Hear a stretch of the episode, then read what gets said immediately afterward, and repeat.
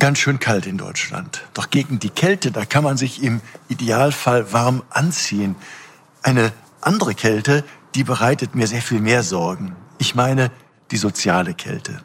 Weltweit, aber auch bei uns im Land gibt es gewaltige Vermögensunterschiede. Armut und Not gibt es nicht nur weit weg irgendwo in Afrika. Oft beginnt sie schon ein paar Straßen weiter. Pünktlich zum Weltwirtschaftsforum in Davos bescheinigt uns eine Studie, dass unser reiches Deutschland wieder in der Spitzengruppe liegt. Wir gehören zu den Industrienationen mit den größten Vermögensunterschieden. Darauf kann man nicht wirklich stolz sein. Mir macht es Sorge, wenn es uns scheinbar nicht gelingt, die Kluft zwischen arm und reich besser zu überwinden. Natürlich kenne ich die Stimmen der Kritiker, die sagen, die Studie sei ungenau.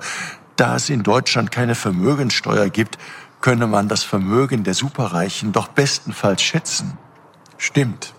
Aber wenn ich mit offenen Augen durch das Leben gehe, sehe ich Menschen, die sich ihre Kleider aus den Containern ziehen, die im Abfalleimer nach etwas Essbarem oder nach Pfandflaschen suchen. Menschen, die vor unseren Tafeln und Essensausgaben Schlange stehen. Soziale Kälte meint, wir sehen weg, wenn die alleinerziehende Mutter nicht weiß, wie sie den Schulausflug des Ältesten finanzieren soll. Wir sehen weg, wenn der Rentner ohne jeden Besuch und Kontakt ganz alleine über den Winter kommen muss.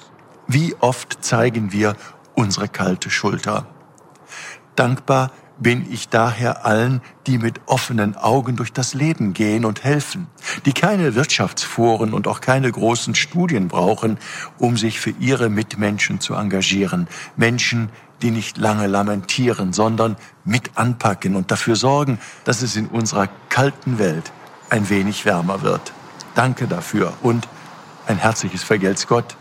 Ihr Rainer Wölki, Erzbischof von Köln.